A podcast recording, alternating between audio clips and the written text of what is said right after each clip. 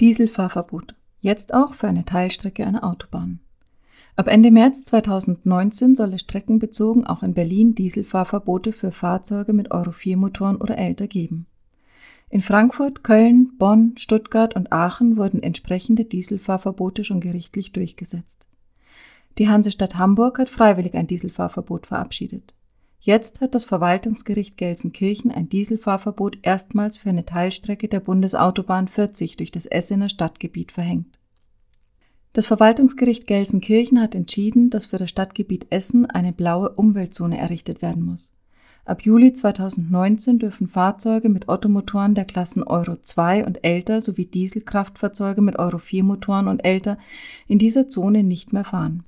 Ab 1. September 2019 sind von diesem Fahrverbot auch Dieselkraftfahrzeuge der Klasse Euro 5 erfasst. Zum ersten Mal wird damit ein Dieselfahrverbot für eine Teilstrecke einer Autobahn, nämlich der Bundesautobahn 40, die durch das Stadtgebiet Essen führt, erlassen